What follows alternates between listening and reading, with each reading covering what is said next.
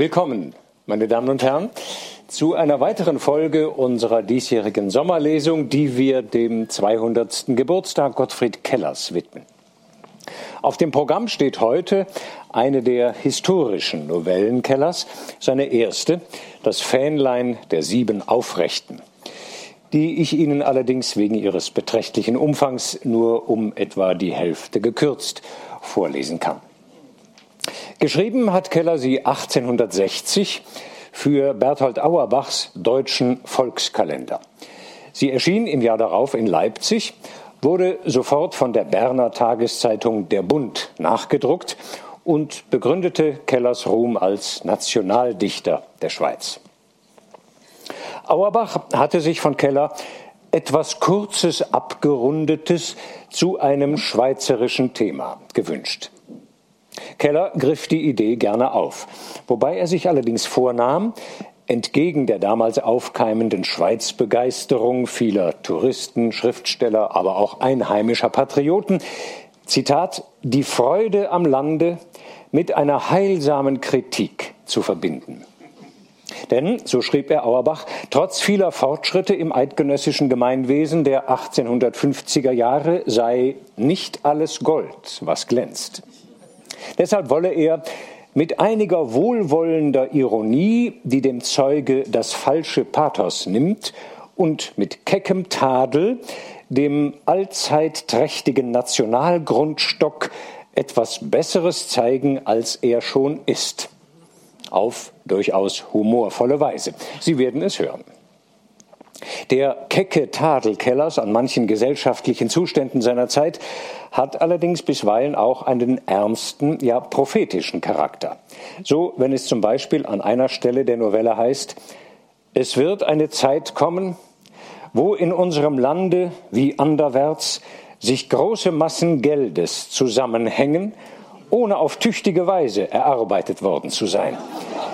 Dann wird es gelten, dem Teufel die Zähne zu weisen. Kapitalismus und Bankenkritik anno 1860. Die Erzählung spielt indes im Jahr 1849 in Zürich und Aarau und hat einen konkreten zeitgeschichtlichen Hintergrund, den ich vorab kurz skizzieren möchte, da Keller zwischen den Zeilen immer wieder darauf anspielt. Wie in fast allen europäischen Ländern gab es auch in der Schweiz in der ersten Hälfte des 19. Jahrhunderts, insbesondere in den 1830er Jahren, eine stark anti-aristokratisch motivierte Demokratiebewegung, die teils revolutionär daherkam und in deren Folge es sogar zu kriegerischen Auseinandersetzungen kam. Republikanisch-liberale Kräfte erstrebten einen einheitlichen schweizerischen Bundesstaat mit einer basisdemokratischen Verfassung und standen damit den konservativen, überwiegend katholischen Kräften, die das überkommene System eines lockeren Staatenbundes mit größtmöglicher Autonomie der einzelnen Kantone beibehalten wollten, gegenüber. Als die Erzfeinde der Liberalen galten die Jesuiten in zwei bewaffneten sogenannten Freischarzügen 1844 und 45 versuchten sie, die katholische Regierung des Kantons Luzern zu stürzen und die Jesuiten aus dem Land zu vertreiben. Am zweiten Freischarenzug nahm auch Gottfried Keller teil. Er war allerdings nicht unmittelbar in die Kampfhandlungen verwickelt. Die beiden Umsturzversuche scheiterten zwar, als Reaktion darauf schlossen sich aber die katholischen Kantone Luzern, Zug, Schwyz, Uri, Unterwalden, Freiburg und Wallis zu einem Sonderbund zusammen und rüsteten massiv auf, um sich gegen jede weitere Beeinträchtigung ihrer Autonomie und gegen weitere Attacken radikaler Freischärler verteidigen zu können. Die Fronten verhärteten sich und so kam es 1847 zum sogenannten Sonderbundskrieg. Die konservativen Katholiken unterlagen in diesem Krieg, aber in der Folge einigte man sich auf einen Kompromiss, der bis heute in seinen Grundzügen jedenfalls Gültigkeit hat, die neue schweizerische Bundesverfassung, die am 12. September 1848 in Kraft trat und welche die Kompetenzen von Bund, Kantonen und Gemeinden sowie die basisdemokratischen Rechte des Volkes also Volksbegehren und Referenten, regelt. Diese neue Verfassung wurde zum ersten Mal 1849 in einem sogenannten eidgenössischen Freischießen in Aarau, grob gesagt zwischen Zürich und Basel gelegen, groß gefeiert. Schützenfeste waren in der Schweiz schon immer mehr als nur ein Mittel zur Volksbelustigung. Auf ihnen beschwor man, neben der Wehrhaftigkeit, den Zusammenhalt der Eidgenossenschaft. Patriotische Reden wurden und werden gehalten. Jeder teilnehmende Schützenverein führt eine eigene Fahne mit. Eine Fahnenburg wird errichtet mit der Bundesflagge obenauf. Die Sieger erhalten Prämien, die die Vereine selbst beisteuern. Und mit dieser Beschreibung sind wir schon fast mitten in der Erzählung. Deren Protagonisten sind nämlich sieben alte aufrechte Männer, die schon jahrzehntelang für die Sache der Liberalen gekämpft haben und die nun in Aarau mit einem eigenen Fähnlein ihren Sieg feiern wollen. Das besondere historische Moment der Erzählung ist, diesen Freundesbund von sieben Züricher Handwerkern und Gastwirten hat es tatsächlich gegeben, und Keller hat sie alle persönlich gekannt. So ist das Vorbild für die eine Hauptfigur, den republikanisch gesinnten Schneidermeister Kaspar oder Schweizerdeutsch Chepper Heidiger, ein Freund von Kellers Vater, der Schneider Konrad Wurmann, der an beiden Freischarenzügen 1844 und 45 teilnahm und mit dem der junge Keller leidenschaftlich gern politische Diskussionen führte. Auch Chepper Hedigers Sohn Karl hat in gewisser Weise ein Vorbild in Konrad Wurmanns Sohn Karl, wobei die Liebesgeschichte zwischen Karl und einer Tochter der zweiten Hauptperson der Erzählung des Zimmermanns Daniel Friemann eine poetisierende Erfindung ist. Wurmann stellte Keller übrigens auch die Waffe zur Verfügung, die er bei seinem Freischarenzug 1845 mit sich führte worauf in der Erzählung etwas verfremdet auch angespielt wird. Und so gibt es noch manche weitere Parallele zwischen der Realität und der literarischen Verarbeitung. Sie alle aufzuführen, würde hier zu weit führen. Lassen wir es also bei diesen Vorbemerkungen und begeben uns nach Zürich ins Jahr 1849. Die kriegerischen Auseinandersetzungen sind zwar vorbei, aber noch ist nicht alles Gold, was glänzt.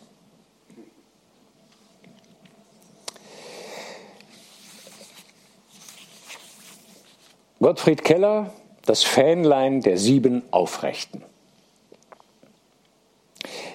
Der Schneidermeister Hediger in Zürich war in dem Alter, wo der fleißige Handwerksmann schon anfängt, sich nach Tisch ein Stündchen Ruhe zu gönnen. So saß er denn an einem schönen Märztage nicht in seiner leiblichen Werkstatt, sondern in seiner geistigen, einem kleinen Sonderstübchen, welches er sich seit Jahren zugeteilt hatte. Sein kräftiges und verständiges Gesicht mit starkem Backenbart, von einem mächtigen kahlen Schädel überwölbt, neigte sich über die Zeitung Der Schweizerische Republikaner und las mit kritischem Ausdruck den Hauptartikel. Von diesem Republikaner standen wenigstens 25 Foliobände, wohlgebunden, in einem kleinen Glasschranke von Nussbaum. Und sie enthielten fast nichts, das Hediger seit 25 Jahren nicht miterlebt und durchgekämpft hätte. Die Wand des Zimmerchens war geschmückt mit den Bildnissen von Kolumbus, von Zwingli, von Hutten, Washington und Robespierre. Denn der Meister Hediger verstand keinen Spaß. Und außer diesen Welthelden schmückten die Wand noch einige schweizerische Fortschrittsleute. Am Bücherschrank aber lehnte eine gut im Stand gehaltene blanke Ordonnanzflinte, behängt mit einer Patronentasche, worin zu jeder Zeit 30 scharfe Patronen steckten. Das war sein Jagdgewehr, womit er nicht auf Hasen und Rebhühner, sondern auf Aristokraten und Jesuiten und andere Volksverräter Jagd machte. Bis jetzt hatte ihn ein freundlicher Stern bewahrt, dass er noch kein Blut vergossen, aus Mangel an Gelegenheit. Dennoch hatte er die Flinte schon mehr als einmal ergriffen und war damit auf den Platz geeilt, da es noch die Zeit der Putsche war, und das Gewehr musste unverrückt zwischen Bett und Schrank stehen bleiben. Denn, pflegte er zu sagen, Keine Regierung und keine Bataillone vermögen Recht und Freiheit zu schützen, wo der Bürger nicht imstande ist, selbst vor die Haustür zu treten und nachzusehen, was es gibt. Als der wackere Meister mitten in seinem Artikel vertieft war, trat sein jüngster Sohn Karl herein, ein angehender Beamter auf einer Regierungskanzlei. Was gibt's? fragte er barsch denn er liebte nicht in seinem Stübchen gestört zu werden. Karl fragte, etwas unsicher über den Erfolg seiner Bitte, ob er des Vaters Gewehr und Patrontasche für den Nachmittag haben könne, da er auf den Drillplatz gehen müsse. Keine Rede, wird nichts draus, sagte Hediger kurz. Und warum denn nicht? Ich werde ja nichts dran verderben, fuhr der Sohn kleinlaut fort. Allein der Alte versetzte nur umso lauter, wird nichts draus. Du weißt, dass deine drei älteren Brüder der Reihe nach, so wie sie zu exerzieren anfangen mussten, das Gewehr haben wollten und dass es keiner bekommen hat. Schaff dir deine eigenen Waffen an, wie es einem Ehrenmanne geziemt. Das Gewehr kommt nicht von der Stelle, außer wenn ich es selbst brauche. Und jetzt will ich die Zeitung fertig lesen. Getäuscht ging Karl hinaus, sein Leid der Mutter zu klagen. Sie ging auch alsbald zum Meister Hediger hinein und sagte, Lieber Mann, ich habe vergessen dir zu sagen, dass der Zimmermeister Friemann hat berichten lassen, die Sieben-Männer-Gesellschaft komme heut zusammen und es seien Verhandlungen, ich glaube etwas Politisches. Ach so, sagte er, sogleich angenehm erregt, es nimmt mich Wunder, dass Friemann nicht selbst gekommen ist, um vorläufig mit mir zu reden. Dann kleidete er sich rasch an, setzte den Hut auf und entfernte sich mit den Worten Frau, ich gehe jetzt gleich, ich muss wissen, was es gibt. Bin ja auch dies Frühjahr noch keinen Tritt im Freien gewesen. Und heute ist so schön. Also, adieu denn. So. Nun kommt er vor zehn Uhr nachts nicht mehr nach Hause, lachte Frau Hediger, als ihr Mann das Haus verlassen hatte, und forderte Karl auf, das Gewehr zu nehmen, Sorg dafür zu tragen und es rechtzeitig wiederzubringen. Karl hing freudig die glänzende Patronentasche um, nahm das Gewehr und eilte spornstreichs auf den Exerzierplatz, wo er noch mit knapper Not anlangte, ohne zu spät zu kommen. Nach sechs Uhr brachte er die Sachen glücklich wieder zurück. Nachdem er ein Abendbrot verzehrt und es darüber dunkel geworden, ging Karl flugs an die Schifflände, mietete ein Schiffchen und fuhr rasch längs den Ufern hin, bis er in die Nähe eines großen Zimmerplatzes kam. Dort sang er mit halblauter Stimme ein paar Mal den Vers eines Liedchens und fuhr dann langsam und gemächlich in den See hinaus. Von den Bauhölzern aber erhob sich ein schlankes Mädchen, das dort gesessen, band ein Schiffchen los, stieg hinein und fuhr allmählich dem leise singenden Schiffer nach. Als sie ihm zur Seite war, grüßten sich die jungen Leute und fuhren ohne weiteren Aufenthalt Bord an Bord weit auf den See hin. Als sie recht in die Stille und Einsamkeit geraten, zog das junge Frauenzimmer die Ruder ein und hielt still. Das heißt, sie legte nur das eine Ruder nieder, das andere hielt sie wie spielend über dem Rande, jedoch nicht ohne Zweck. Denn als Karl, ebenfalls stillhaltend, sich ihr ganz nähern, ja ihr Schiffchen förmlich entern wollte, wusste sie sein Fahrzeug mit dem Ruder sehr gewandt abzuhalten, indem sie jeweils einen einzigen Stoß gab. Auch diese Übung schien nicht neu zu sein, da sich der junge Mensch bald ergab und in seinem Schifflein still saß. Nun fingen sie an zu plaudern, und Karl sagte Liebe Hermine, ich kann jetzt das Sprichwort umkehren und rufen, was ich in der Jugend die Fülle hatte, das wünsch ich im Alter, aber vergeblich.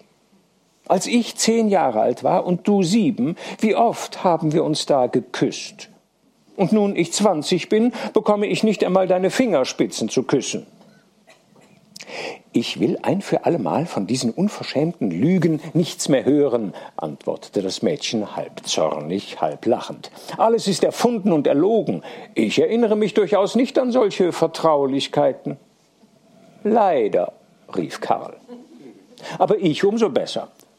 Und zwar bist du gerade die Tonangeberin und Verführerin gewesen. Oh, wie hässlich, unterbrach ihn Hermine und gab seinem Schifflein einen so heftigen Stoß, dass es beinahe umschlug. Hellauf lachte sie, als er den linken Arm bis zum Ellbogen ins Wasser tauchte und darüber fluchte. Ja, wart nur, sagte er, es kommt gewiss die Stunde, wo ich dir's eintränken werde. Hat noch alle Zeit, erwiderte sie. Bitte übereilen Sie sich nicht, mein schöner Herr. Dann fuhr sie etwas ernster fort. Der Vater hat unsere Geschichte erfahren. Ich habe sie nicht geleugnet, was die Hauptsache betrifft. Er will nichts davon wissen. Er verbietet uns alle ferneren Gedanken daran. So stehen wir also. Und du gedenkst, dem Ausspruche des Herrn Vaters, dich so fromm und unwiderruflich zu fügen, wie du dich anstellst? Wenigstens werde ich nie das erklärte Gegenteil von seinen Wünschen tun. Du weißt, dass er die Dinge lang nachträgt und eines tief um sich fressenden Grolles fähig ist. Darum wünsche ich, dass wir uns höchstens alle Monat einmal allein treffen und im Übrigen die Zeit über uns ergehen lassen. Ergehen lassen? Du willst wirklich die Dinge so gehen lassen? Na, warum nicht? Sind sie so wichtig? Es ist dennoch möglich, dass wir uns bekommen. Es ist möglich auch nicht. Und die Welt wird doch bestehen.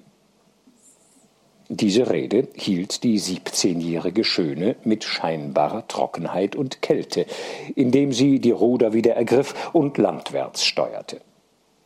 Karl fuhr neben ihr, voll Sorgen und Furcht, und nicht minder voll Ärger über Herminens Worte.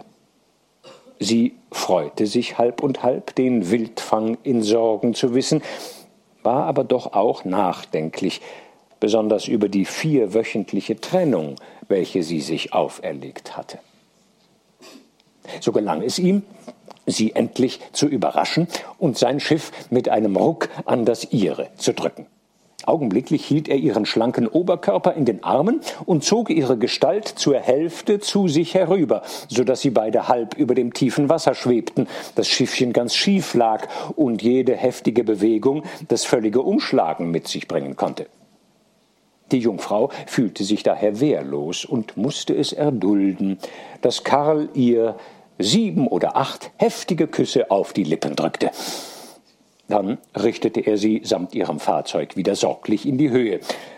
Sie strich ihre Locken aus dem Gesicht, atmete heftig auf und rief Na wart nur, du Schlingel, bis ich dich unter dem Pantoffel habe.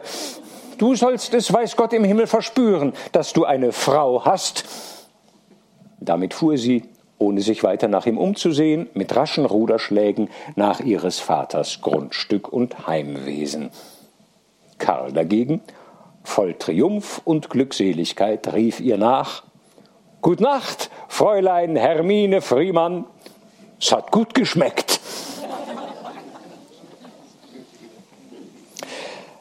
Frau Hediger hatte ihren Mann indessen nicht mit Unwahrheit berichtet, als sie ihn zum Ausgehen veranlasste. Es fand in der Tat eine Versammlung statt, nämlich der Gesellschaft der sieben Männer oder der Festen oder der Aufrechten oder der Freiheit liebenden, wie sie sich abwechselnd nannten. Dies war ein Kreis von sieben altbewährten Freunden, alle Handwerksmeister, Vaterlandsfreunde, Erzpolitiker und strenge Haustyrannen nach dem Musterbilde Meister Hedigers. Stück für Stück noch im vorigen Jahrhundert geboren, hatten sie als Kinder noch den Untergang der alten Zeit gesehen und dann viele Jahre lang die Stürme und Geburtswehen der neuen Zeit erlebt, bis diese gegen das Ende der 40er Jahre sich abklärte und die Schweiz wieder zu Kraft und Einigkeit führte. Einige von ihnen erinnerten sich, wie sie als Bauernkinder am Wege hatten hinknien müssen, wenn eine Kutsche mit eidgenössischen Standesherren gefahren kam. Andere standen in irgendeinem Verwandtschaftsgrade zu eingekerkerten oder hingerichteten Revoluzern. Kurz, alle waren von einem unauslöschlichen Hass gegen alle Aristokratie erfüllt Und als dieselbe später nochmals auftauchte und mit den alten Machtvermietern, den Priestern verbunden, einen mehrjährigen Kampf aufwühlte, da kam zu dem Aristokratenhass noch derjenige gegen die Pfaffen hinzu. Diese Wackern hatten sich seit Jahrzehnten aneinander gewöhnt. Wöchentlich zweimal kamen sie zusammen und zwar, da in ihrem kleinen Vereine zwei Gastwirte waren, abwechselnd bei diesen. Da ging es dann sehr kurzweilig und gemütlich her. Nicht nur die Politik war der Gegenstand ihrer Gespräche, sondern auch ihr häusliches Schicksal. Hatte einer Kummer und Sorge, so trug er, was ihn drückte, der Gesellschaft vor. Die Sache wurde beraten und die Hilfe zur allgemeinen Angelegenheit gemacht. Der wohlredendste und wohlhabendste unter ihnen war Friemann, der Zimmermann, ein wahrer Krösus mit einem stattlichen Hauswesen. Der unbemittelste war Hediger, der Schneider. Dagegen im Worte gleich der zweite nach Friemann. Heute nun lagen wirklich bedeutende Verhandlungen vor, über welche sich Friemann und Hediger bereits vorläufig besprochen hatten. Die Zeit der Unruhe, des Streites und der politischen Mühe war für diese Wackern vorbei. Und so wollten sie sich denn an ihrem politischen Lebensabend ein rechtes Schlussvergnügen gönnen und als die sieben Männer vereint das eidgenössische Freischießen besuchen, welches im nächsten Sommer zu Aarau stattfinden sollte, das erste nach der Einführung der neuen Bundesverfassung vom Jahr 1848. Nun waren die meisten schon längst Mitglieder des Schweizerischen Schützenvereins. Ebenso hatten sie einzeln schon Feste besucht, so dass die Sache gerade nicht absonderlich schien. Allein es war ein Geist des äußeren Pompes in sie gefahren, und es handelte sich um nichts Geringeres, als in Aarau mit eigener Fahne aufzutreten und eine stattliche Ehrengabe zu überbringen. Als die kleine Versammlung einige Gläser Wein getrunken und die gute Laune im Zuge war, rückten Friemann und Hediger mit dem Vorschlage heraus, welcher dennoch die anderen etwas überraschte, so dass sie einige Minuten unentschlossen schwankten.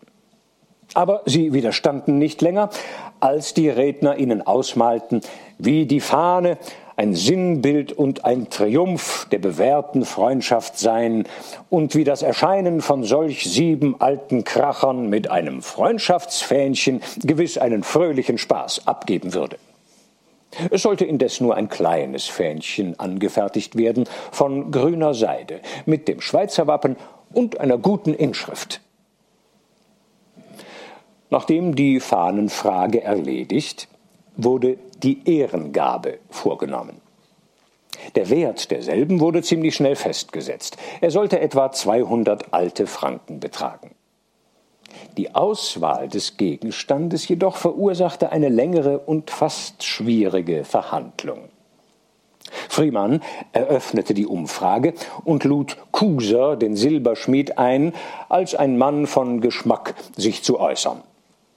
Kuser trank ernsthaft einen guten Schluck, hustete dann und meinte, es füge sich gut, dass er just einen schönen silbernen Becher im Laden habe, welchen er bestens empfehlen und auf das billigste berechnen könnte.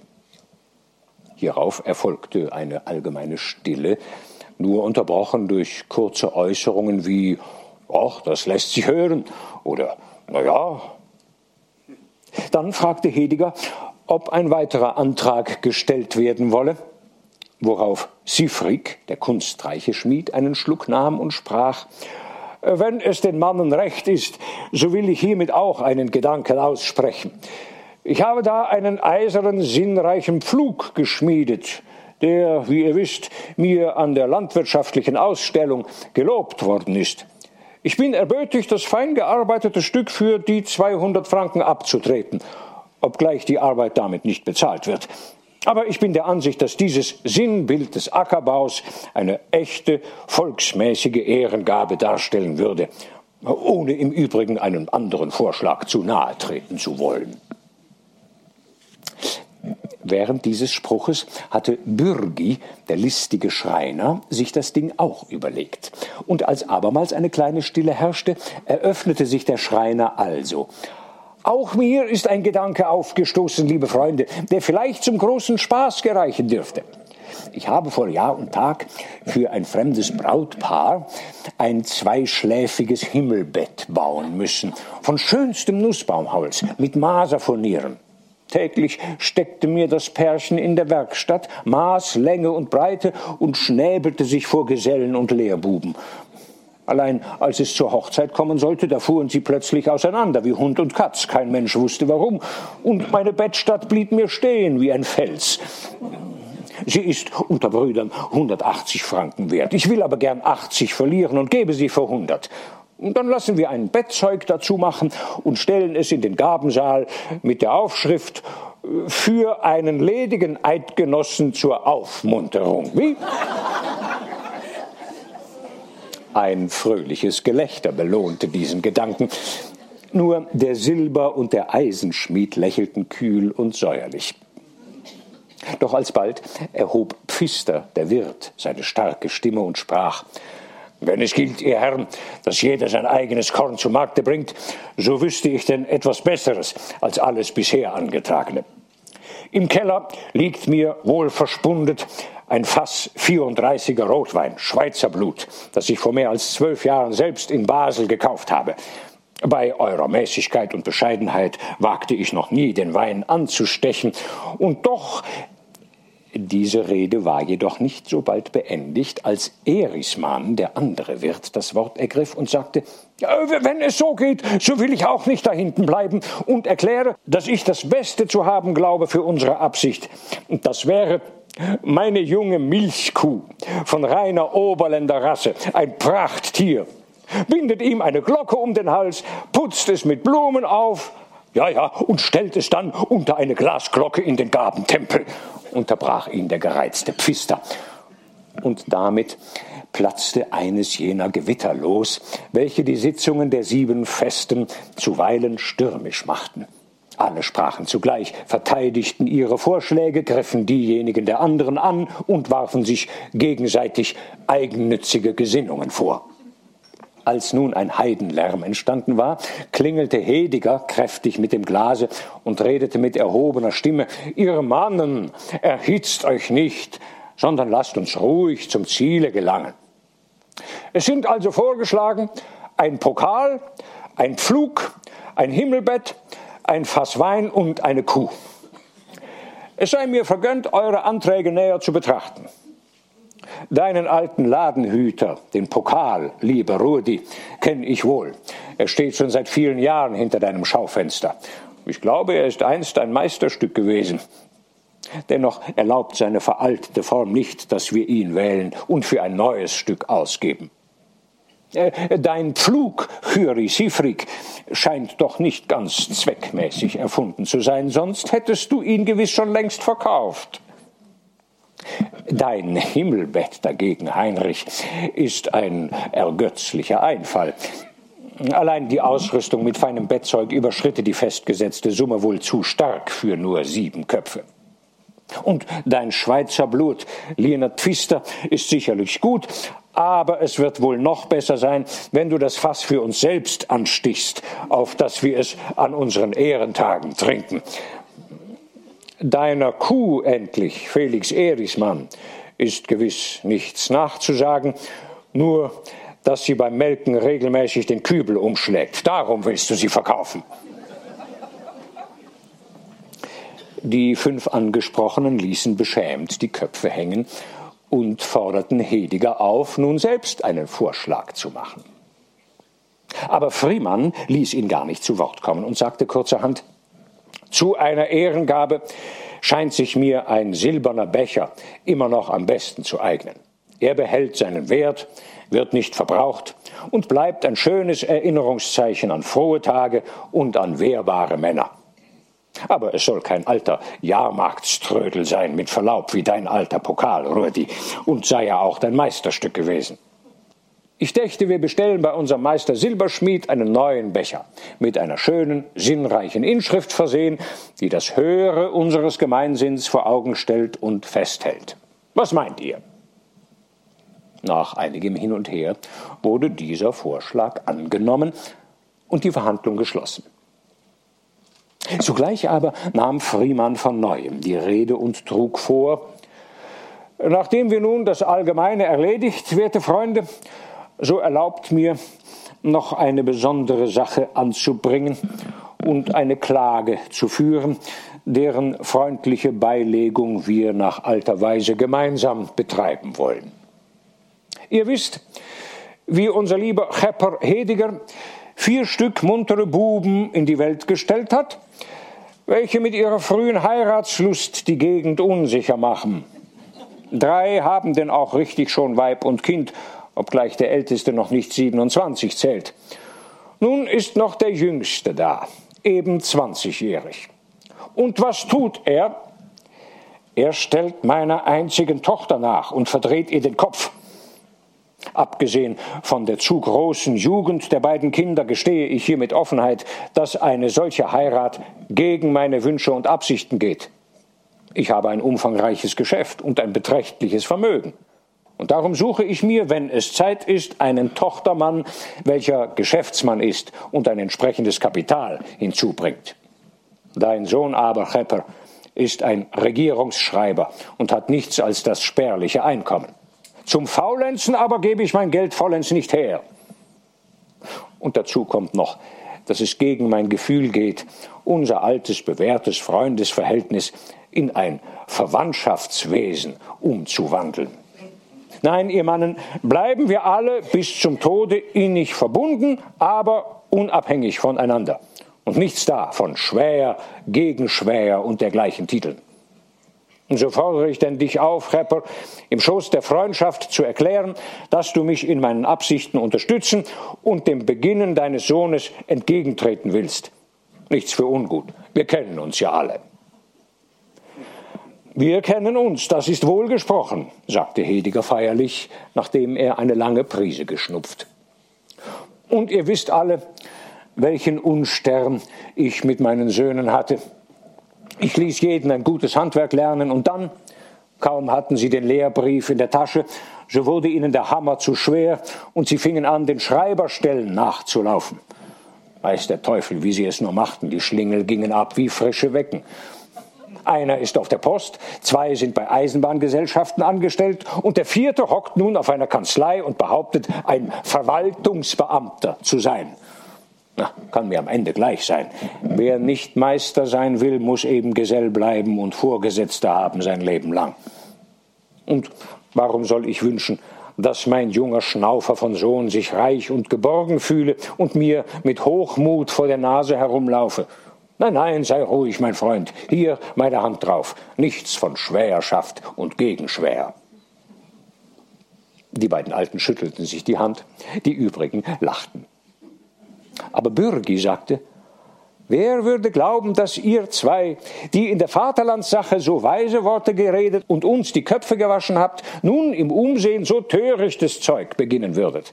Sollen sie doch heiraten, wenn sie sich mögen so habe ich noch Aussicht, meine zweischläfige Bettstelle an den Mann zu bringen. Ich schlage vor, dass wir sie dem jungen Pärchen zum Hochzeitsgeschenk machen. Angenommen, riefen die anderen. Und Pfister, der Wirt, fügte hinzu, und ich verlange, dass mein Fass Schweizerblut an der Hochzeit getrunken wird. Ja, ja, und ich muss es dann bezahlen, schrie Friemann zornig. Nein, nein, wenn überhaupt, so bezahlt ihr das Fass und wir trinken es in unseren Sitzungen, bis wir fertig sind. Die Wette ist angenommen, hieß es. Und mit diesem Ausruf war die Sitzung endlich geschlossen und die Freiheitliebenden wandelten fest und aufrecht nach Hause.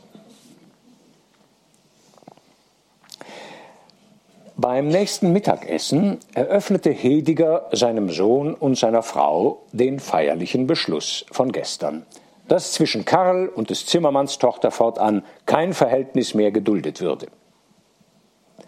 Frau Hediger wurde durch diesen Gewaltspruch so zum Lachen gereizt, dass ihr das Restchen Wein, welches sie eben austrinken wollte, in die Luftröhre geriet und ein gewaltiges Husten verursachte.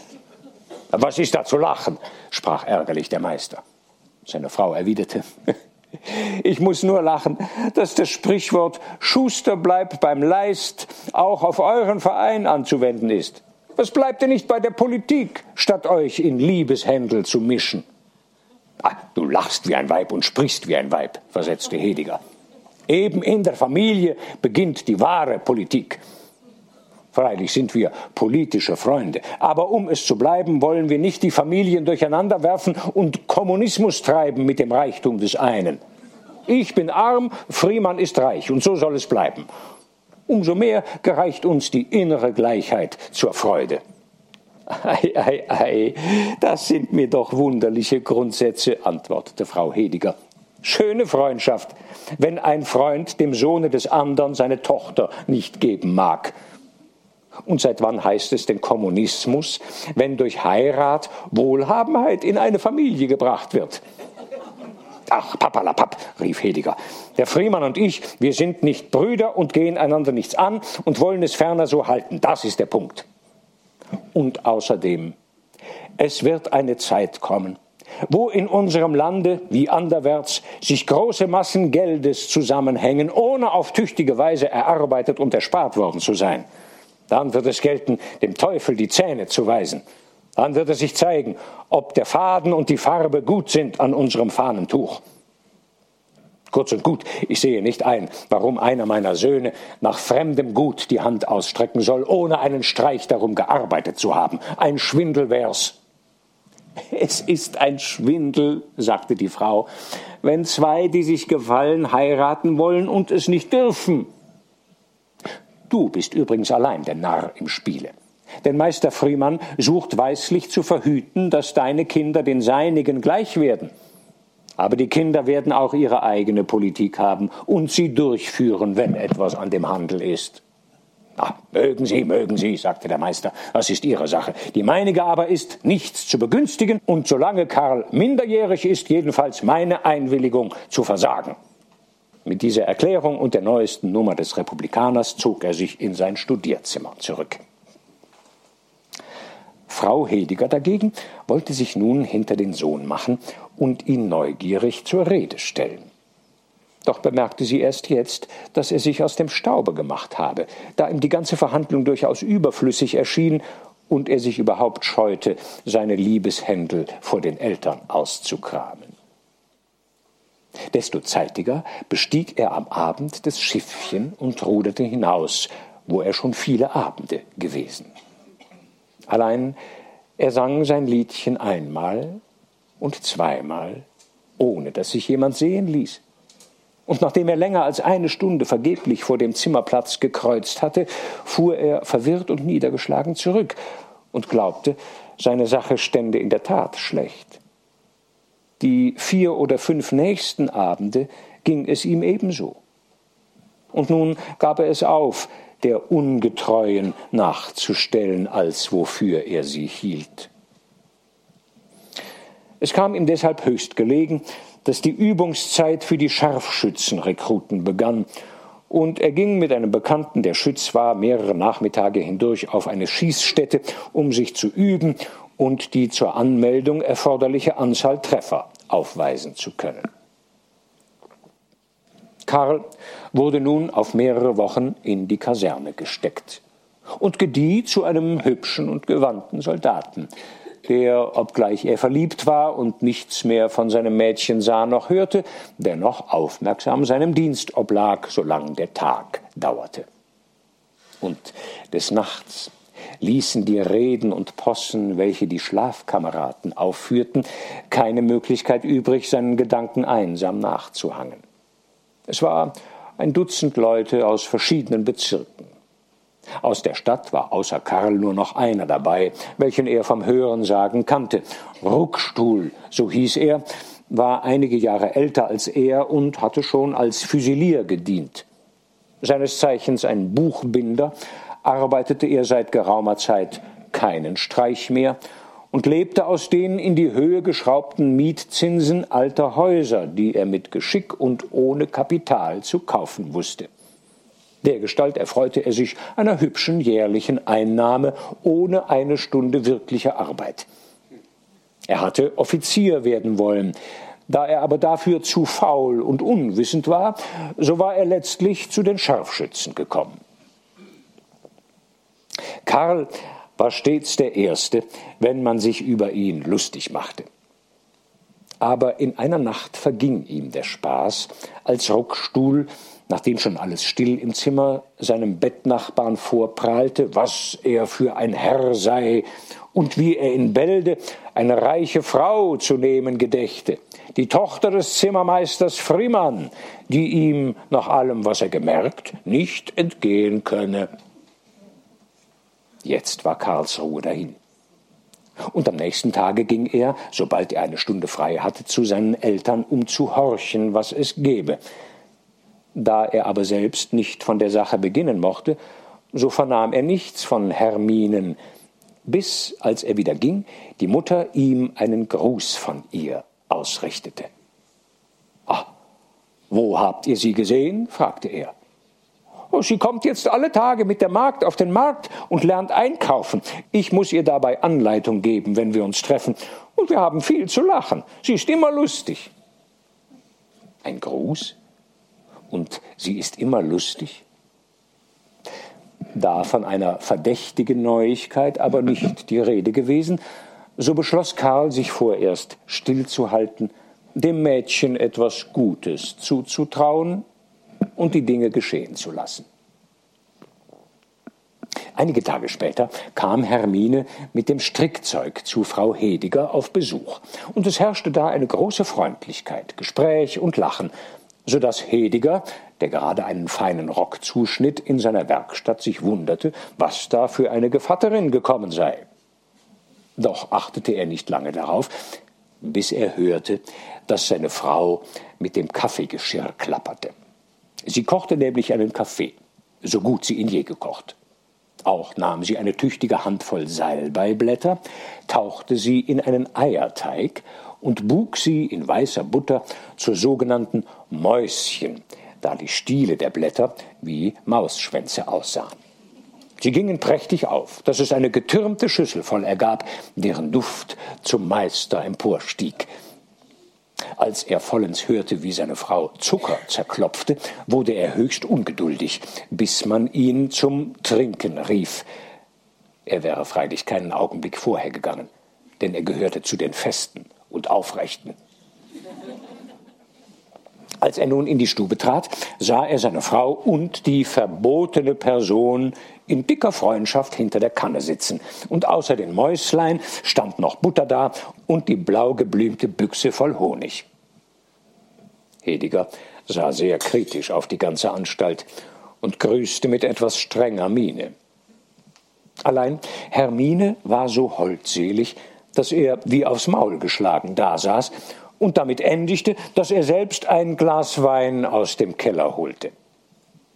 Hermine erwiderte diese Gnade dadurch, dass sie behauptete, es müsse für Karl auch ein Teller voll Mäuse aufbewahrt werden, da er in der Kaserne doch nicht viel Gutes hätte. Sie nahm ihren Teller und zog die schönsten Mäuschen an den Schwänzen aus der Schüssel, und so viele, dass selbst die Mutter zuletzt rief, es sei nun genug. Endlich wurde das Ding dem alten Hediger zu bunt. Er kratzte sich hinter den Ohren und so eilig seine Arbeit war, zog er doch schnell den Rock an und rannte fort, den Vater der Sünderin aufzusuchen. Wir müssen aufpassen, sagte er zu ihm. Deine Tochter sitzt in dickster Herrlichkeit bei meiner Alten, und es ist mir ein sehr verdächtiges Getue.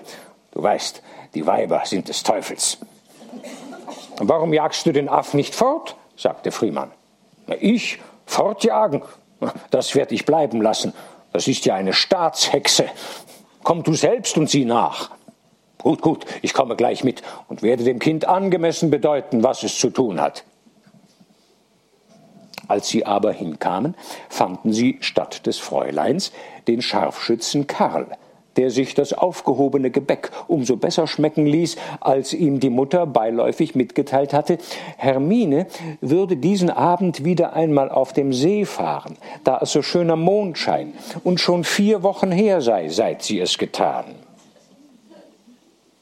Karl fuhr umso zeitiger auf den See hinaus, als er mit dem Zapfenstreich, den die Zürcher Trompeter in himmlischen Harmonien ertönen lassen, wieder einrücken musste. Es war noch nicht völlig dunkel, da er vor den Zimmerplatz kam.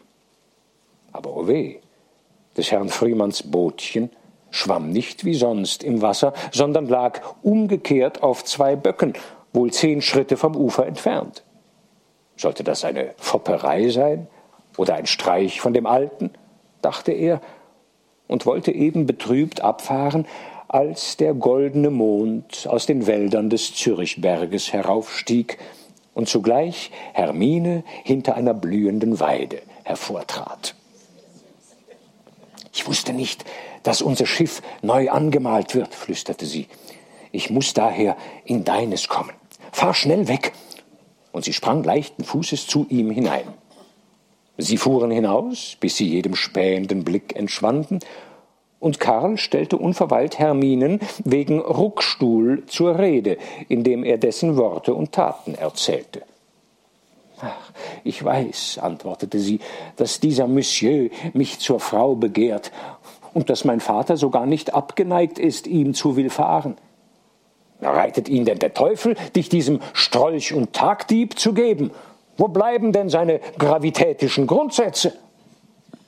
Hermine zuckte die Achseln und erwiderte, der Vater hat einmal die Idee, eine Anzahl großer Häuser zu bauen und damit zu spekulieren. Und nun scheint ihm dieser Herr das rechte Genie dazu zu sein. Kurz, der Ruckstuhl ist morgen, da es Sonntag ist, bei uns zum Essen eingeladen, um die Bekanntschaft zu befestigen. Ich fürchte, dass er gleich mit der Tür ins Haus fallen wird. Na nun, sagte Karl, so wirst du ihm wohl gehörig abtrumpfen.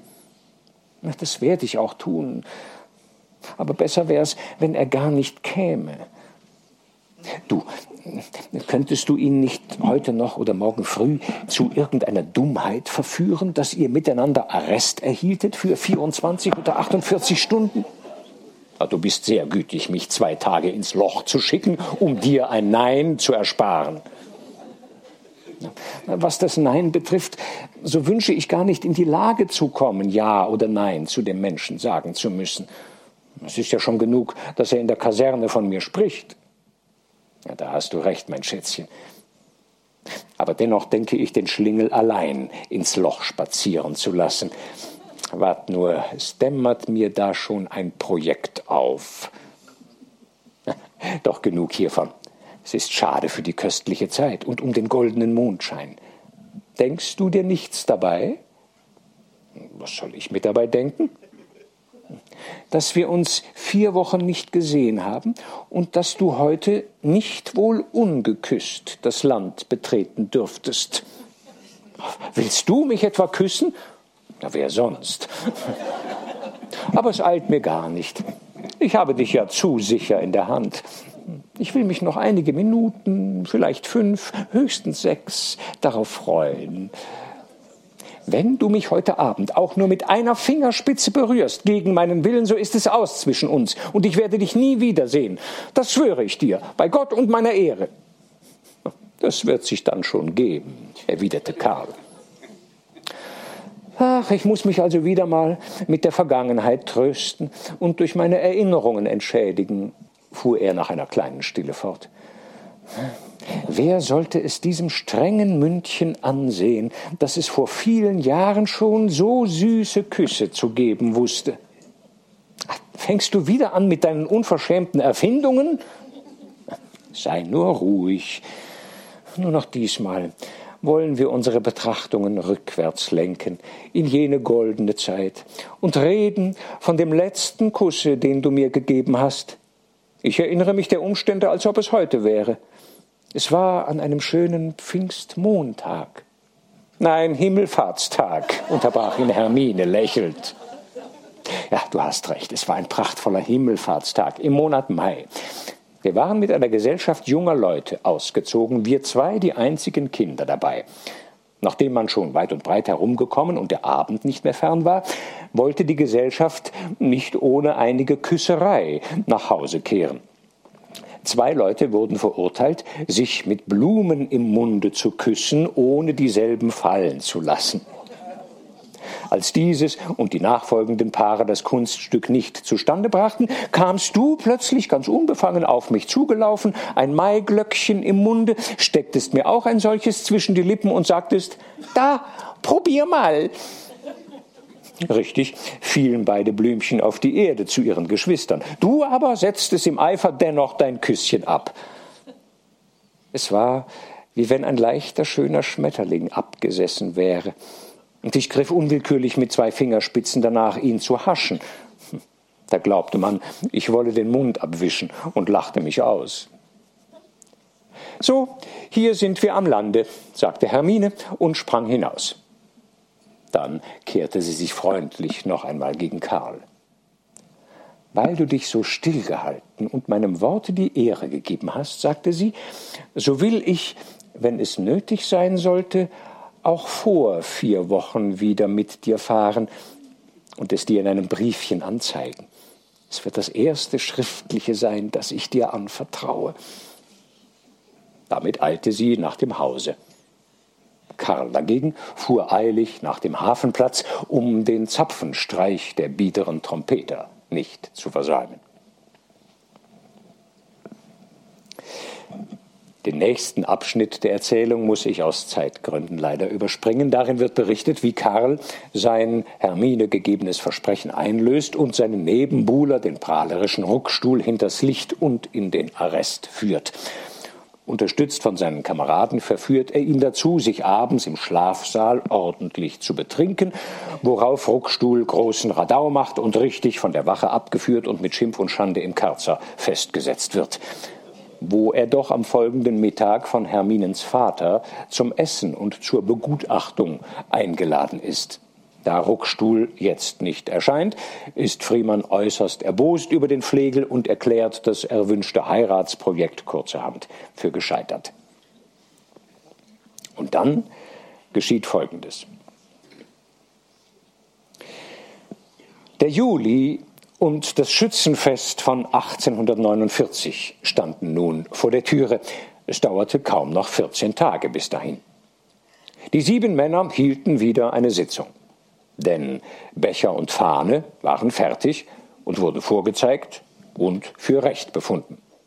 Die Fahne ragte in der Stube aufgepflanzt, und in ihrem Schatten erhob sich nun die schwierigste Verhandlung, welche die Aufrechten je bewegt. Denn plötzlich stellte sich die Wahrheit heraus, dass zu einer Fahne ein Sprecher gehöre, wenn man mit derselben aufziehen wolle. Und die Wahl dieses Sprechers war es, die das siebenbemannte Schifflein fast hätte stranden lassen. Dreimal wurde die ganze Mannschaft durchgewählt, und dreimal lehnte sie es der Reihe nach des entschiedensten ab. Alle waren erbost, dass keiner sich unterziehen wollte, und jeder war erzürnt, dass man gerade ihm die Last aufbürdete und das Unerhörte zumutete. Jeder berief sich auf sein Ungeschick und darauf, dass er es noch nie in seinem Leben getan und weder tue noch tun werde. Als nun auf dem Wege der Abstimmung kein Sprecher erhältlich war, entstand ein Tumult und allgemeiner Lärm, in welchem jeder den anderen zu überzeugen suchte, dass er sich opfern müsse, Besonders hatten sie es auf Hediger und Friemann abgesehen und drangen auf sie ein. Die wehrten sich aber gewaltig und schoben es einer auf den anderen, bis Friemann Stille gebot und sagte, ihr Mannen, ich glaube, wir haben eine Gedankenlosigkeit begangen und müssen nun einsehen, dass wir am Ende unsere Fahne lieber zu Hause lassen. Und so wollen wir kurz uns dazu entschließen und ohne alles Aufsehen das Fest besuchen.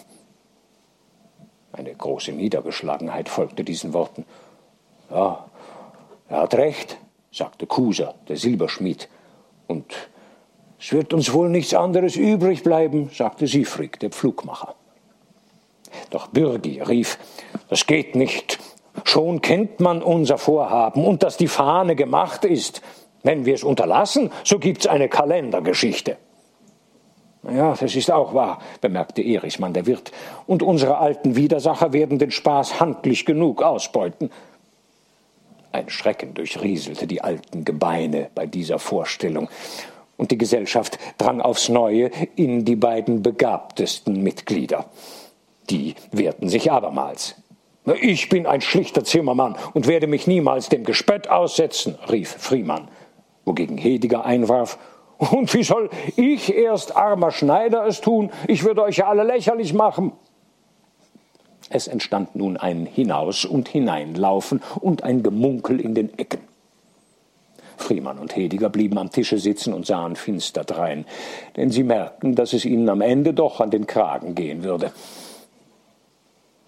Endlich trat Bürgi vor jene hin und sprach, Ihr zwei Mannen, Chepper und Daniel, ihr habt so oft zu unserer Zufriedenheit unter uns gesprochen, dass jeder von euch, wenn er nur will, recht gut eine kurze öffentliche Anrede halten kann. Es ist der Beschluss unserer Gesellschaft, dass ihr unter euch das Los zieht und damit basta. Ihr werdet euch der Mehrheit fügen, zwei gegen fünf. Ein neuer Lärm bekräftigte diese Worte. Die Angeredeten aber sahen sich an und fügten sich endlich kleinmütig dem Beschlusse, nicht allerdings ohne die Hoffnung eines jeden, dass das bittere Los dem andern zufallen werde.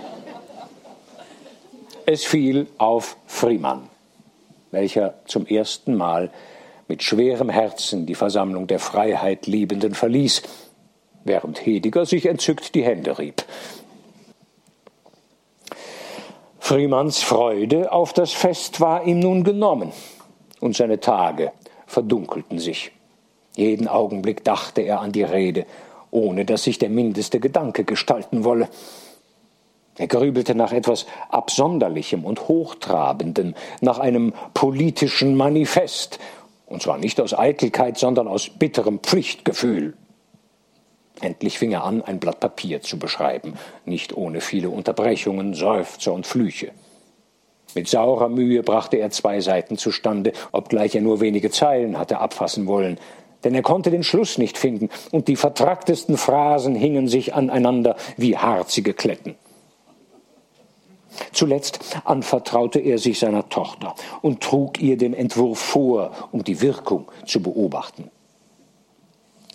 Die Rede war eine Anhäufung von Donnerworten gegen Jesuiten und Aristokraten.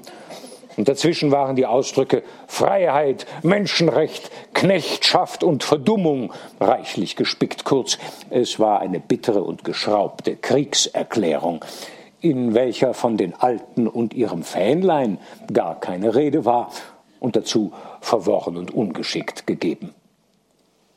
Hermine sagte, die Rede sei sehr kräftig, doch scheine ihr dieselbe etwas verspätet, da die Jesuiten und Aristokraten ja einmal besiegt seien, und sie glaube, eine heitere und vergnügte Kundgebung wäre besser angebracht, da man zufrieden und glücklich sei. Ja, du magst recht haben, sagte Friemann, verstehst es aber doch nicht. Man muss kräftig auftreten in der Öffentlichkeit und tüchtig aufsetzen. Und mit einer plötzlichen Regung nahm er das Papier aus der Hand und zerriss es in hundert Stücke. Fertig, sagte er, es geht nicht. Ich will nicht der Narr sein. Doch Hermine riet ihm nun, überhaupt gar nichts aufzuschreiben und erst eine Stunde vor dem Aufzug einen Gedanken zu fassen und denselben dann frisch von der Leber weg auszusprechen, wie wenn er zu Hause wäre. Na ja, es wird vielleicht das Beste sein, erwiderte er. Und dennoch ging er in den folgenden Tagen zerstreut und sorgenvoll herum.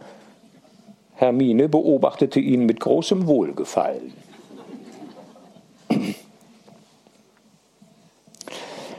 Unversehens war die Festwoche angebrochen. Und in der Mitte derselben fuhren die sieben in einem eigenen Omnibus mit vier Pferden vor Tagesanbruch nach Aarau. Die neue Fahne flatterte glänzend vom Bocke. In der grünen Seide schimmerten die Worte Freundschaft in der Freiheit. Die Alten waren vergnügt und lustig. Nur Friemann zeigte ein gedrücktes Aussehen. Hermine befand sich schon in Aarau in einem befreundeten Hause, da ihr Vater sie für ihre musterhaft geführte Wirtschaft dadurch zu belohnen pflegte, dass er sie an seinen Fahrten teilnehmen ließ. Auch Karl war schon dort. Obschon durch die Militärschule genugsam in Anspruch genommen, so war er doch auf Herminens Aufforderung zu Fuß hinmarschiert und hatte merkwürdigerweise ganz in ihrer Nähe ein Quartier gefunden. Denn sie wollten ihrer Angelegenheit obliegen, und man konnte ja nicht wissen, ob das Fest nicht günstig zu benutzen wäre. Gelegentlich wollte er auch schießen und führte nach seinen Mitteln 25 Schüsse bei sich. Die wollte er versenden, nicht mehr noch weniger. Er hatte die Ankunft der sieben Aufrechten bald ausgespürt und folgte ihnen in der Entfernung, als sie mit ihrem Fähnlein eng geschlossen nach dem Festplatz zogen. Es war der besuchteste Tag der Woche, die Straßen von ab- und zuströmenden Volke im Sonntagsgewand bedeckt. Große und kleine Schützenvereine zogen mit und ohne Musik daher, aber so klein war keiner wie derjenige der sieben. Friemann trug die Fahne voran, mit einem Gesicht, als ob er zur Hinrichtung geführt würde. Schon näherten sie sich dem Festplatz. Das knatternde Schützenfeuer tönte schon nah in die Ohren, und hoch in der Luft wehte die eidgenössische Fahne in sonniger Einsamkeit. Ihre Seide straffte sich bald zitternd aus nach allen vier Seiten, bald schlug sie anmutige Schnippchen über das Volk, bald hing sie einen Augenblick scheinheilig an der Stange nieder.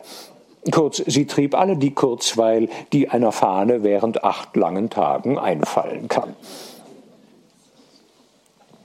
Karl hatte, indem er die Fahne einen Augenblick betrachtete, den kleinen Zug plötzlich aus dem Gesicht verloren. Und als er ihn mit den Augen suchte, konnte er ihn nirgends mehr entdecken. Kein grünes Fähnlein tauchte aus dem Gewühl. Er ging zurück, und um schneller vorwärts zu kommen, lief er auf einem Seitenweg längs der Straße. Dort stand eine kleine Schenke, hinter deren Fenster er zufällig eine goldene Fahnenspitze glänzen sah. Sofort ging er hinein und siehe da, seine sieben Alten saßen wie von einem Donnerwetter hingehagelt in der niedern Stube und ließen die Köpfe hängen. In der Mitte stand Friemann mit der Fahne und sagte, Punktum, ich tu's nicht.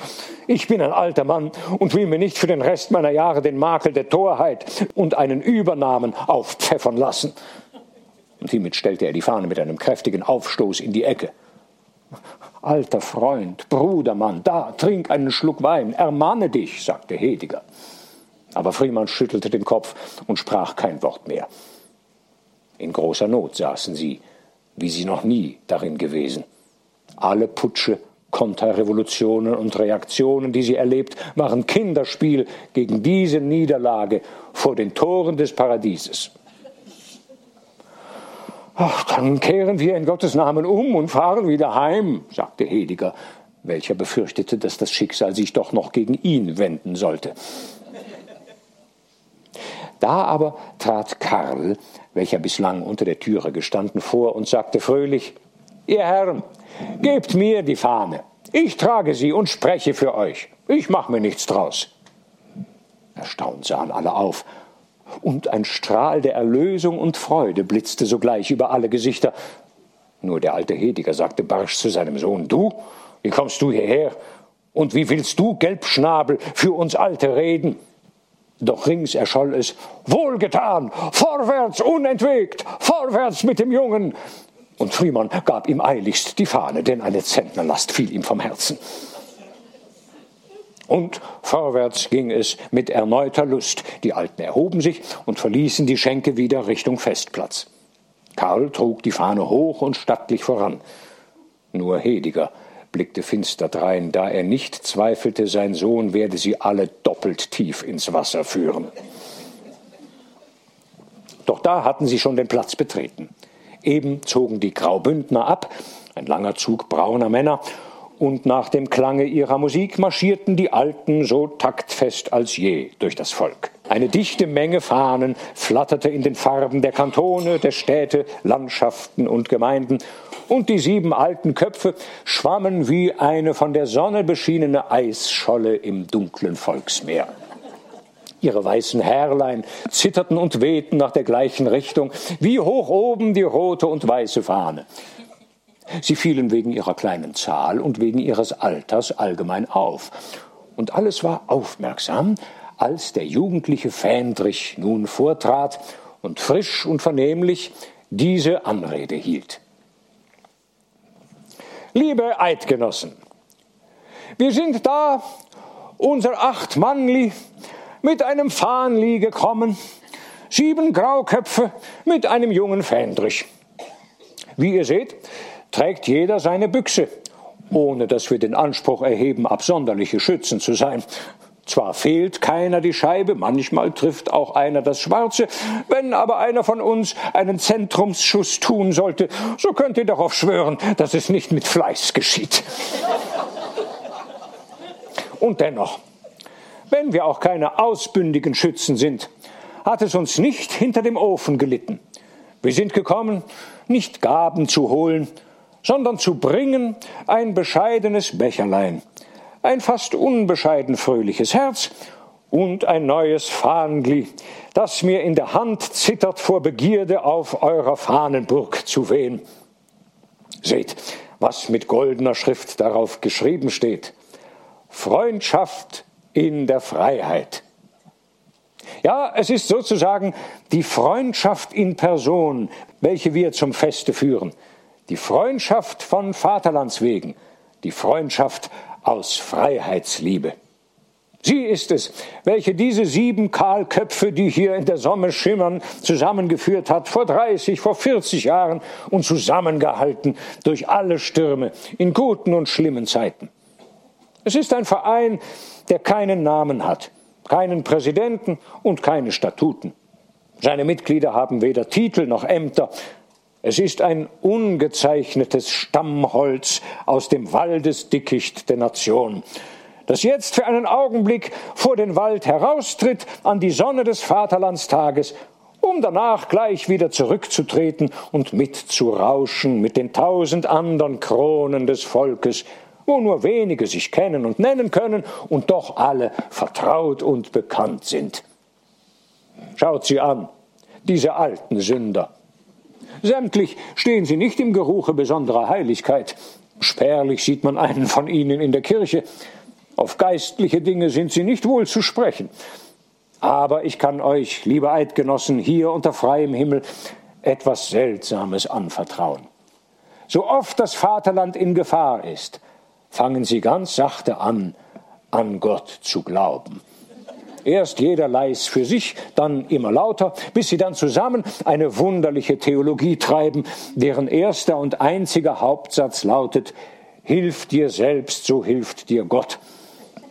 Auch an Freudentagen wie der heutige, wo viel Volk beisammen ist, in beiden Fällen, in der Stunde der Gefahr und in der Stunde der Freude, sind sie zufrieden mit den Anfangsworten unserer Bundesverfassung im Namen Gottes des Allmächtigen und eine so sanftmütige Duldsamkeit beseelt sie dann, so widerhaarig sie sonst sind, dass sie nicht einmal fragen, ob der katholische oder der reformierte Herr der Heerscharen gemeint sei.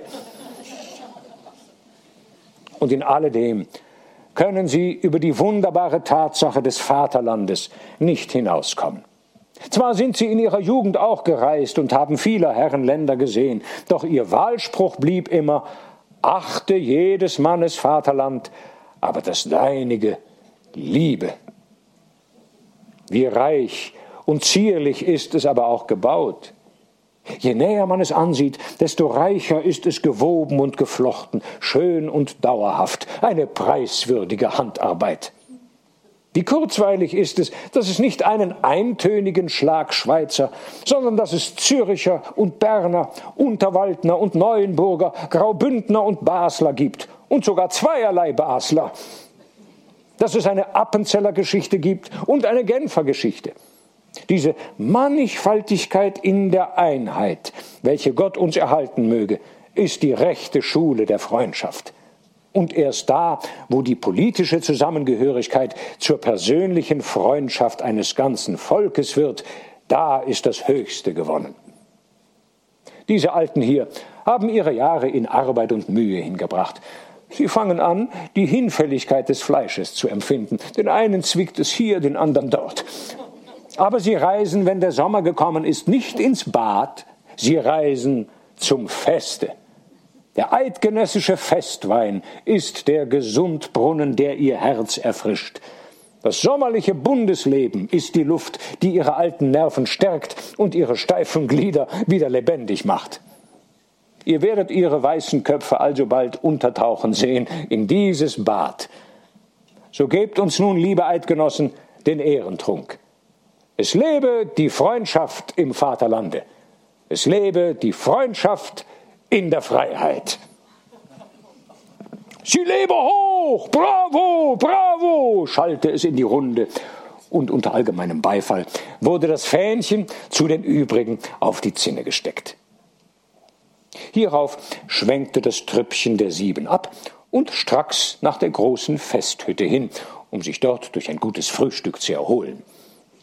Kaum waren sie angelangt, so schüttelten alle ihrem Redner die Hand und riefen, ja, wie aus unserem Herzen gesprochen.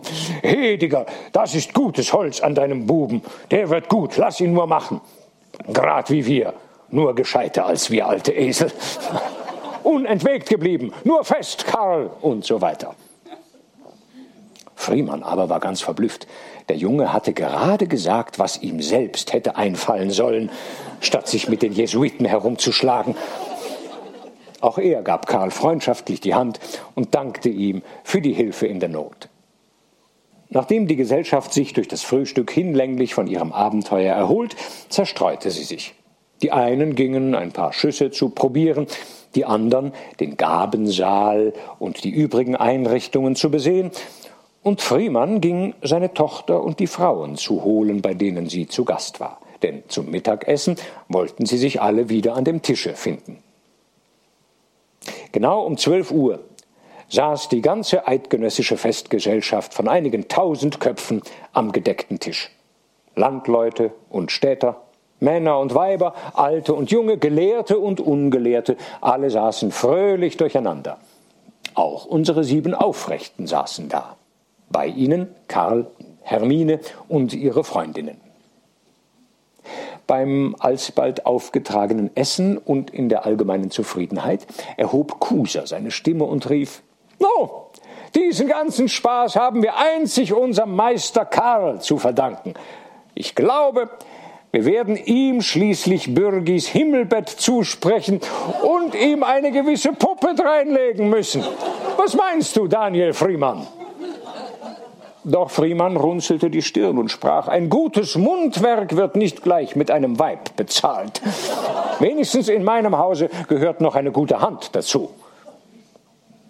Karl und Hermine waren rot geworden und schauten verlegen in das Volk hinaus. Da ertönte der Kanonenschuss, der den Beginn des Schießens ankündigte und auf den eine lange Reihe von Schützen die Büchse bereits in der Hand gewartet hatte. Augenblicklich knallte es wieder. Karl erhob sich vom Tisch, sagte, nun wolle er sein Glück auch versuchen und begab sich nach dem Schießstand.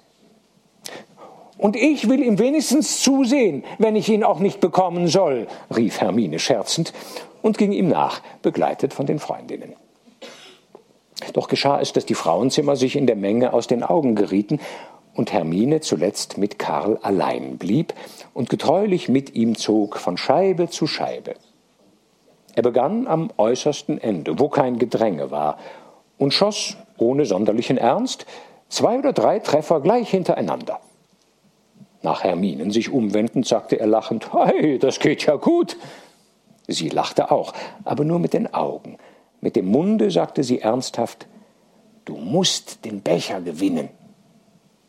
Das geht nicht, antwortete er um 25 Nummern zu schießen, müsste ich wenigstens 50 Schüsse tun, und ich habe gerade nur 25 bei mir.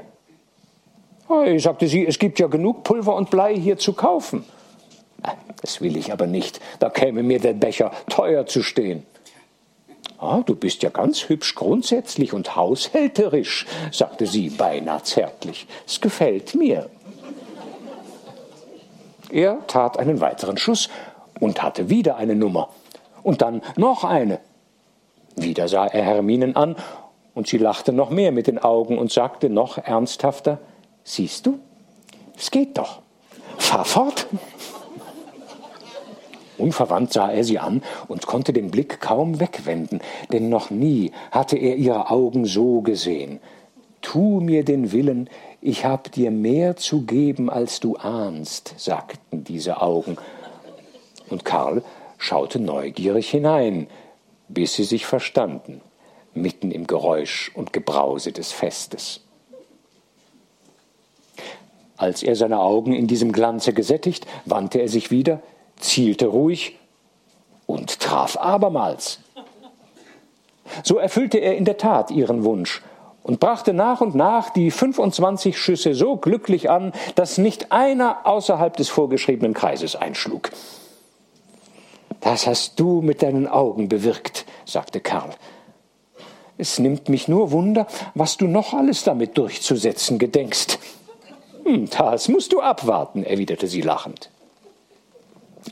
Geh jetzt zu den Alten, sagte er dann, und bitte sie, sie möchten mich aus dem Gabensaal abholen, damit ich ein Geleit habe. Oder willst du mit mir marschieren? Oh, ich hätte fast Lust, sagte sie, ging aber doch eilig davon. Die Alten saßen derweil an ihrem Tisch in fröhlichen Gesprächen.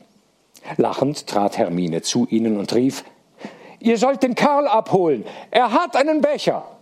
Was? Wie? riefen sie und brachen in Jubel aus. So treibt er's. Ja, ja, sagte ein Bekannter, der eben zutrat. Und zwar hat er den Becher mit 25 Schüssen gewonnen. Das kommt nicht alle Tage vor. Ich habe das Pärchen beobachtet, wie sie es miteinander gemacht haben.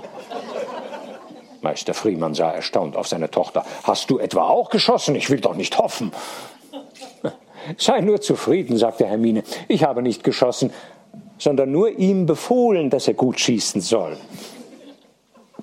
Hediger aber erbleichte vor Verwunderung und Genugtuung, dass er einen Sohn haben sollte, redebegabt und berühmt in den Waffen, der mit Handlungen und Taten aus seiner Schneiderwohnung hervorträte. Er zog die Pfeife ein und dachte, naja, da wolle er jetzt nichts mehr bevormunden. Darauf brachen die Greise nun auf nach dem Gabentempel, wo sie richtig den jungen Helden schon mit dem glänzenden Becher in der Hand und mit den Trompetern auf sie harrend antrafen. Also zogen sie mit ihm nach der Weise eines munteren Marsches in die Hütte, um den Becher zu verschwellen, wie man zu sagen pflegt. Karl füllte den Becher, setzte ihn mitten auf den Tisch und sagte Hiermit widme ich diesen Becher der Gesellschaft, damit er stets bei ihrer Fahne bleibe. Angenommen, hieß es. Der Becher begann zu kreisen, und eine neue Lustbarkeit verjüngte die Alten, welche ja nun schon seit Tagesanbruch munter waren. Die Abendsonne floss bald unter das Gebälk der Halle und vergoldete tausende von lustverklärten Gesichtern, während die rauschenden Klänge des Orchesters die Räume erfüllten.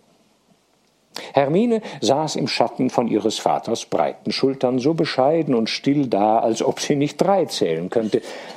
Aber alle Jünglinge, welche fröhlich an ihr vorbeiflanierten, zogen den Hut, um ihrer Anmut die gebührende Achtung zu erweisen, so dass Karls Ruhm durch Herminen beinahe verdunkelt ward. Aber auch er sollte nochmals obenauf kommen.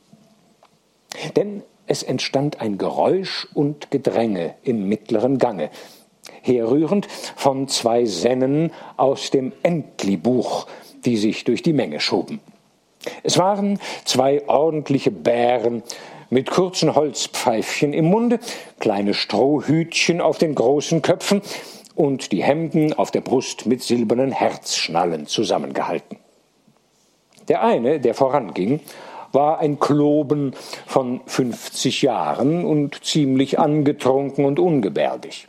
Denn er begehrte, mit allen Männern Kraftübungen anzustellen und suchte überall seine klobigen Finger einzuhaken, indem er freundlich oder auch herausfordernd mit den Äuglein blinzelte. Dicht hinter ihm ging der andere, ein noch derberer Gesell von 80 Jahren, mit einem Krauskopf voll kurzer gelber Löcklein, das war der Herr Vater des 50-Jährigen. Der lenkte den Herrn Sohn mit eiserner Hand durch die Menge, indem er von Zeit zu Zeit sagte, Bürbeli, halt Ruhe, Bürbeli, sei mir ordentlich. Gerade vor dem Tische der sieben Männer gab es eine Stockung, da eben eine Schar Bauern daherkam, welche den Rauflustigen in die Mitte nehmen wollten. In der Furcht, sein Bürbeli werde eine große Teufelei anrichten, sah sich der Vater nach einer Zuflucht um und bemerkte die Alten. Unter diesen Schimmelköpfen wird er wohl ruhig sein, brummte er vor sich hin, fasste mit der einen Faust den Jungen ins Kreuz und steuerte ihn zwischen die Bänke hinein, während er mit der anderen Hand die Bauern sanft abwehrte.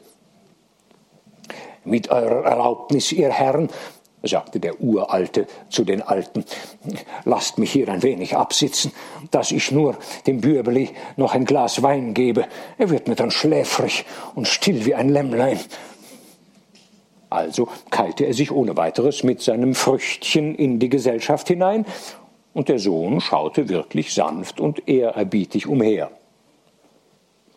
Doch sagte er alsobald, ich möchte aus dem silbernen Krüglein dort trinken. Bist du mir ruhig, oder ich schlage dich ungespitzt in den Erdboden hinein, wehrte der Alte.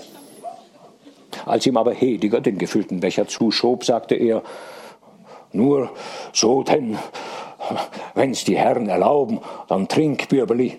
Aber suff mir nicht alles. Ja, ihr habt da einen munteren Knaben, sagte Friemann. Wie alt ist er denn? Ja, erwiderte der Alte, er wird mir ums neue Jahr herum so 52 werden. Wenigstens hat er mir anno 1798 schon in der Wiege geschrien, als die Franzosen kamen, mir die Kühe wegtrieben und das Hüttlein anzündeten. Weil ich aber einem Paar davon die Köpfe aneinandergestoßen habe, musste ich flüchten, und das Weibli ist mir in der Zeit auch vor Elend gestorben. Jetzt muss ich mir das Burschli allein erziehen. Ja, Habt ihr ihm denn keine Frau gegeben, die euch hätte helfen können? Bis dato ist er mir noch zu ungeschickt und wild. Er schlägt alles kurz und klein. Inzwischen hatte der jugendliche Taugenichts den würzigen Becher ausgetrunken, ohne einen Tropfen drin zu lassen. Er stopfte sein Pfeifchen und blinzelte gar vergnügt und friedlich im Kreis umher. Da aber entdeckte er Hermine und der Strahl weiblicher Schönheit, der von ihr ausging, entzündete plötzlich in seinem Herzen wieder den Ehrgeiz und die Neigung zu Kraftäußerungen.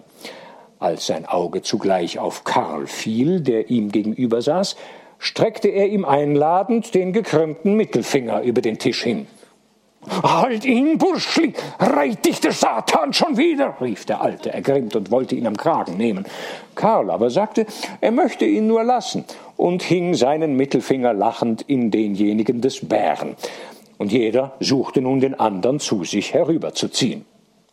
Wenn du mir dem Herrlein wehtust oder ihm den Finger ausrenkt, sagte der Alte noch, so nehme ich dich bei den Ohren, dass du es drei Wochen lang spürst. Die beiden Fäuste schwebten nun eine geraume Zeit über der Mitte des Tisches.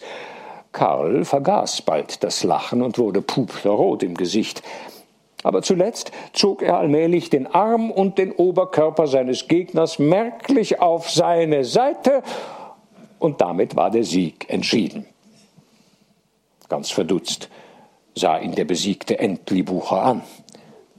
Und dann fing er plötzlich an zu weinen und rief schluchzend, indem er zu Herminen hinüberblickte, und ich will jetzt auch einmal eine Frau haben. Da aber gab ihm der Uralte eine Ohrfeige, dass es nur so schallte, und er rief, komm, komm, Burbli, jetzt bist du reif fürs Bett. Er packte ihn unter dem Arm und trollte sich mit ihm davon. Nach dem Abzug dieser wunderlichen Erscheinung trat eine Stille unter die Alten, und alle wunderten sich abermals über Karls Werke und Verrichtungen. Nach einigem Nachdenken erhob sich Friemann von seinem Platze, räusperte sich und sagte, es ist so, meine Freunde, wir alle haben mitgerungen, diese neue Zeit herbeizuführen. Und heute feiern wir, was unsere alten Köpfe betrifft, mit unserem Fähnlein den Abschluss, das Endefeuer und überlassen den Rest den Jungen. Man hat aber nie von uns sagen können, dass wir starrsinnig auf Irrtum und Missverständnis beharrt seien. Im Gegenteil, unser Bestreben ging stets dahin, immer dem vernunftgemäßen, wahren und schönen zugänglich zu bleiben. Und somit nehme ich frei und offen meinen Ausspruch in Betreff der Kinder zurück und lade dich ein, Freund Chepper, ein Gleiches zu tun. Denn was könnten wir zum Andenken des heutigen Tages Besseres stiften, pflanzen und gründen, als einen lebendigen Stamm, hervorgewachsen recht aus dem Schoße unserer Freundschaft. Ein Haus, dessen Kinder die Grundsätze und den unentwegten Glauben der sieben Aufrechten aufbewahren und übertragen. Wohlan denn? So gebe der Bürgi sein Himmelbett her, dass wir es aufrüsten. Ich lege hinein die Anmut und die weibliche Reinheit und du, Hepper, die Kraft, die Entschlossenheit und Gewandtheit. Und damit vorwärts, weil sie jung sind, mit dem aufgesteckten grünen Fähnlein. Das soll ihnen verbleiben. Und sie sollen es aufbewahren, wenn wir einst aufgelöst sind. So leiste nun nicht länger Widerstand, alter Hediger. Gib mir die Hand als Gegenschwer. Angenommen, sagte Hediger feierlich. So grüße ich dich denn als Gegenschwer. Und das Schweizer Blut mag zur Hochzeit angezapft werden. Alle sieben erhoben sich jetzt, und unter großem Hallo wurden Karls und Herminens Hände ineinandergelegt. Glück zu, da gibt's eine Verlobung, riefen einige Nachbarn, und gleich kamen eine Menge Leute mit ihren Gläsern herbei, mit den Verlobten anzustoßen. Wie bestellt, fiel auch die Musik ein. Aber Hermine entwand sich dem Gedränge und führte Karl aus der Hütte hinaus auf den Festplatz, der bereits in nächtlicher Stille lag. Sie gingen um die Fahnenburg herum, und da niemand in der Nähe war, standen sie still. Die Fahnen wallten geschwätzig und lebendig durcheinander. Aber oben im Sternenschein schlug die eidgenössische Fahne einsam ihre Schnippchen. Hermine legte ihre Arme um den Hals des Bräutigams, küsste ihn freiwillig und sagte zärtlich Nun muss es aber recht hergehen bei uns. Mögen wir so lange leben, als wir brav und tüchtig sind, und nicht einen Tag länger. Na, dann hoffe ich aber lange zu leben, denn ich habe es gut mit dir im Sinn sagte Karl und küsste sie wieder. Und wie steht es nun mit dem Regiment? Willst du mich wirklich unter den Pantoffel kriegen? So sehr ich kann. Es wird sich indessen schon ein Recht und eine Verfassung zwischen uns ausbilden, und sie wird gut sein, wie sie ist. Dann plauderten sie wohl noch eine halbe Stunde, ehe sie zur Gesellschaft zurückkehrten.